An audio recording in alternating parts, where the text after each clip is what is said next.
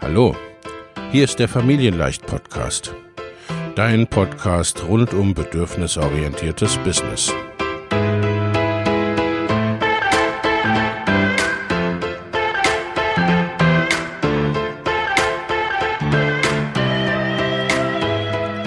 Für Mütter und vielleicht auch Väter, die ihr Leben und ihr Business im Einklang mit sich selbst und ihrer Familie gestalten wollen.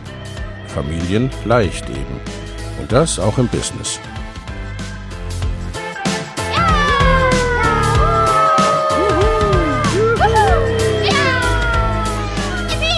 Herzlich willkommen, sagt dein Host Lena Busch, Gründerin von Familienleicht. Und immer auch mal wieder mit dabei Michael Busch, ihr Ehemann und Partner in Crime, Love, Family and Business. Viel Spaß mit deinem Familienleicht-Podcast.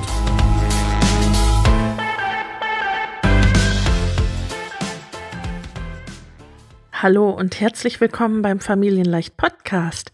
Ich freue mich sehr, dass du eingeschaltet hast und dass du mir jetzt hier zuhörst. Ich möchte dir in dieser Folge, in der sogenannten Folge 0, diesen Podcast ein wenig vorstellen, mich ein wenig vorstellen und darüber sprechen, was dich hier in diesem Podcast so erwarten könnte. Zunächst einmal, wer bin ich denn überhaupt? Mein Name ist Lena Busch, ich bin dein Host hier beim Familienleicht Podcast.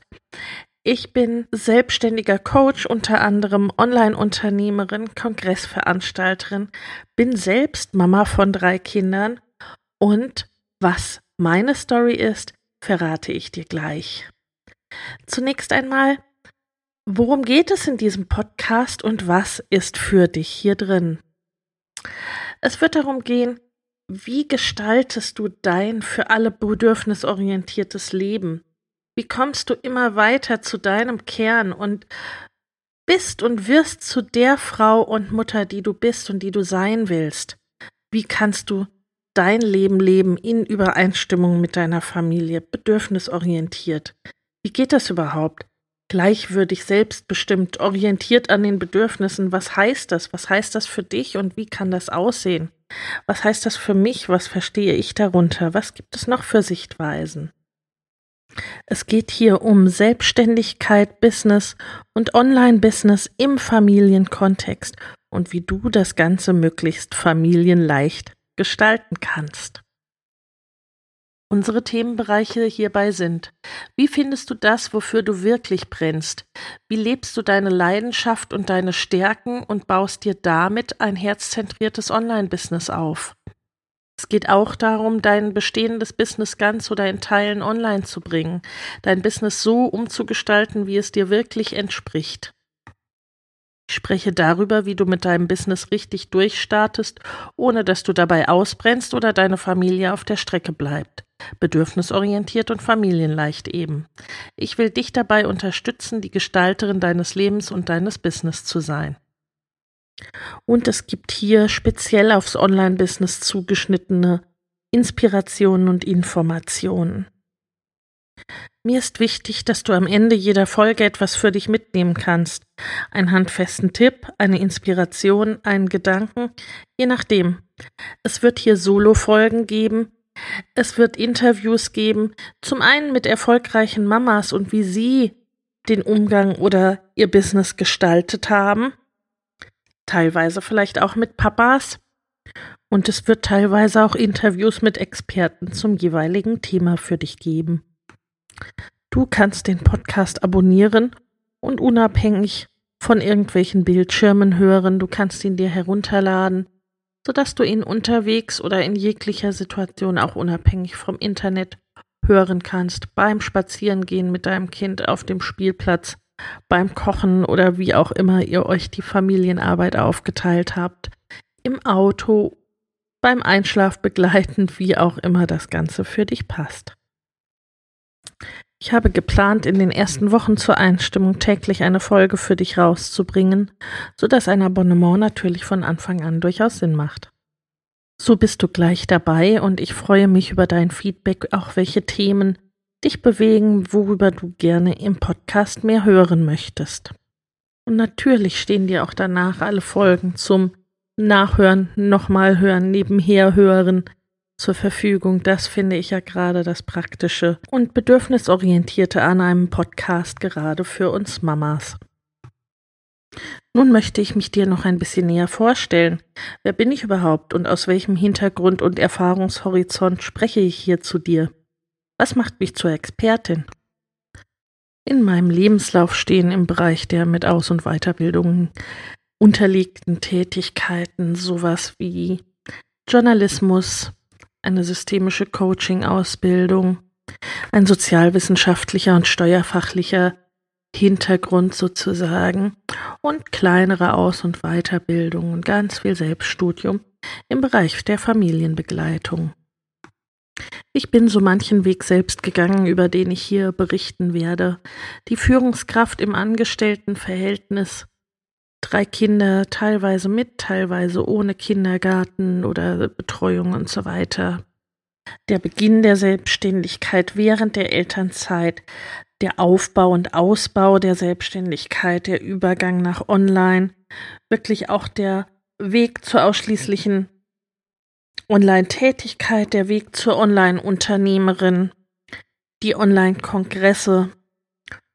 So zum einen mein Erfahrungsschatz, aber dann eben auch, ja, die Journalistin und insgesamt so dieser beobachtende, informierende Anteil in mir wirklich das Big Picture zusammenzutragen, zu informieren über unterschiedliche Möglichkeiten, zu inspirieren, auch dadurch, dass ich mir immer wieder Gäste dazu hole oder Menschen, die es irgendwie anders gemacht haben, die es anders sehen, hinter die Kulissen schauen bei ja Bildern, die so nach außen auftauchen oder die uns auch so dieses Vermitteln von der Mutter, von den Eltern, die irgendwie alles tun und alles sein müssen.